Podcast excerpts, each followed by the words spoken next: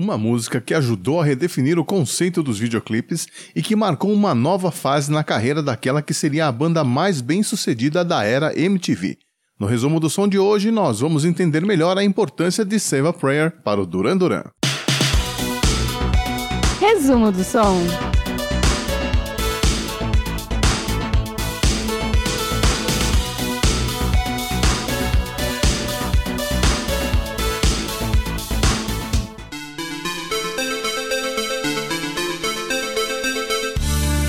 No começo de 1982, o Duran Duran já era uma banda queridinha do público e crítica no Reino Unido, onde eram considerados os darlings do movimento New Romantic, caracterizado musicalmente pela mistura de pop, rock, R&B e música eletrônica, e em termos de moda pelo uso de maquiagem, roupas exageradas e um cabelo impecavelmente bem cuidado.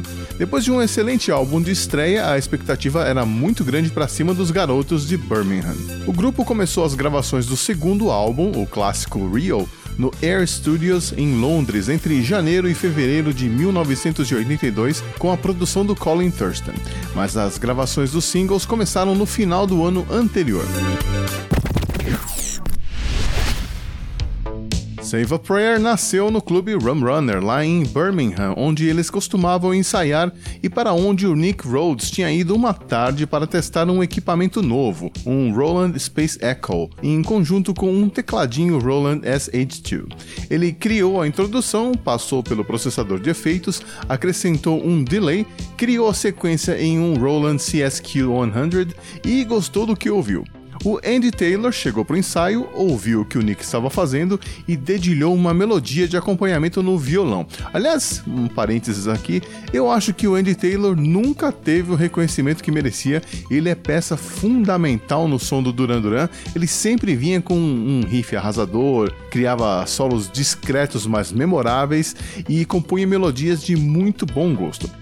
Bom, enquanto o Andy estava trabalhando nos acordes, o Nick foi até o outro sintetizador, no caso um Jupiter 8, e acrescentou um solinho de teclado usando a tecla Bender, que faz esse efeito aqui. E em meia hora, os primeiros versos da música estavam definidos. Com a ideia inicial pronta, Nick, And, John e Roger foram para o Highbury Studio, em Birmingham mesmo, para gravar uma demo. O John Taylor gravou a linha de baixo usando dois canais da mesa, que se juntaram aos quatro que foram usados para os sintetizadores e os outros quatro que foram para as guitarras e violões.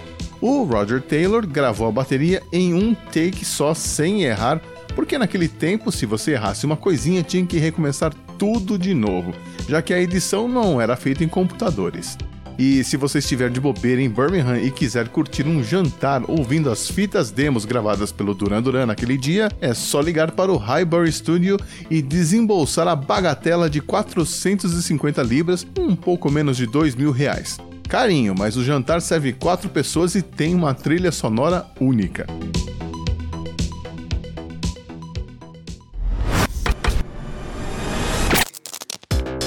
O Simon Le Bon, que tinha viajado para passar o final de semana com a namorada, voltou para casa e ouviu o que os outros integrantes tinham gravado até então. Ele se inspirou na melodia da música If You Could Read My Mind do Gordon Lightfoot e compôs a letra de Save a Prayer, que narra alguns acontecimentos de um encontro casual entre duas pessoas que se transforma num caso amoroso que termina cedo demais. Segundo Simon Le Bon, a frase mais importante da música é o trecho Some people call it a one night stand, but we can call it paradise. Algumas pessoas chamam isso de sexo casual, mas nós podemos chamar de paraíso, no sentido de que não adianta se preocupar com o amanhã e vale mais a pena viver o momento, o que é meio contra o que o movimento New Romantic pregava, que era aquela coisa de sofrimento platônico, de sonhar com o amor perfeito e tal, e não encarar a realidade de modo prático. Assim, Save a Prayer pode ser considerado um divisor de águas do Duran Duran, que ajustou o visual e deixou para trás o rótulo de New Romantic.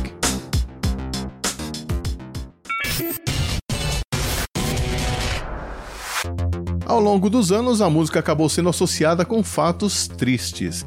Em 1984, durante as gravações do show para o filme Arena, An Absurd Notion, o Simon Le Bon dedicou a música ao Marvin Gaye, que tinha sido assassinado na noite anterior. No final de 97, ele dedicou a música ao amigo Michael Hutchins, que tinha se suicidado há poucos dias. E a banda Eagles of Death Metal tinha acabado de tocar essa música na fatídica noite do atentado terrorista no clube Bataclan, em Paris, em 2015. O Duran Duran resolveu doar a renda obtida com as vendas da cover de Save a Prayer, feita pelos Eagles of Death Metal, para uma instituição de caridade. Não dá para falar dessa música e não destacar o videoclipe dela, que fazia parte de um pacote de três clipes que os empresários e a gravadora do Duran Duran resolveram bancar, com direção do Russell Mulcahy, que sugeriu fazer locações no Sri Lanka. Além de Save a Prayer, foram gravados os clipes de Hungry Like the Wolf e Lonely in Your Nightmare. O Russell queria mesmo era dirigir filmes, mas como só chamavam ele para gravar clipes, então ele decidiu fazer três filmes de quatro minutos. E isso era inovador na época, ninguém tinha pensado em gravar em lugares exóticos, improvisando as cenas e tal. Mas para o guitarrista Andy Taylor e o baterista Roger Taylor, a experiência não foi das melhores. Durante a gravação do clipe, o Andy subiu em um galho de árvore e, como estava meio embriagado, caiu de boca no lago onde os elefantes estavam brincando e acabou ingerindo uns goles daquela mistura de água, lama, xixi de elefante e outras coisitas mais. Uma semana depois, quando a banda já estava na Austrália, ele acabou sendo hospitalizado por conta de uma virose que contraiu e ninguém sabia explicar o que era. A gente pode ver o Andy segundos antes da queda no videoclipe, aos 3 minutos e 48 segundos. Aliás, o Andy Taylor não dá muita sorte com água não. No clipe de Rio, ele também caiu na água, mas nesse caso sendo jogado ao mar pelo John Taylor aos 4 minutos e 48 segundos.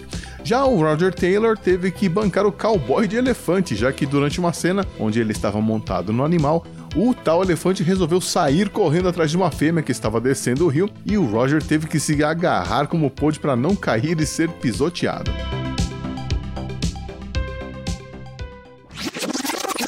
Existem muitas versões dessa música por aí. A original tem 5 minutos e 33 segundos e é a que aparece no vinil em inglês e no alemão. Na versão do single, o Simon esqueceu de cantar duas partes dos versos finais, então a música ficou com 8 segundos a menos. A versão do videoclipe tem 6 minutos e 3 segundos. Parece que essa era a gravação original que foi sendo cortada para o álbum e para o single.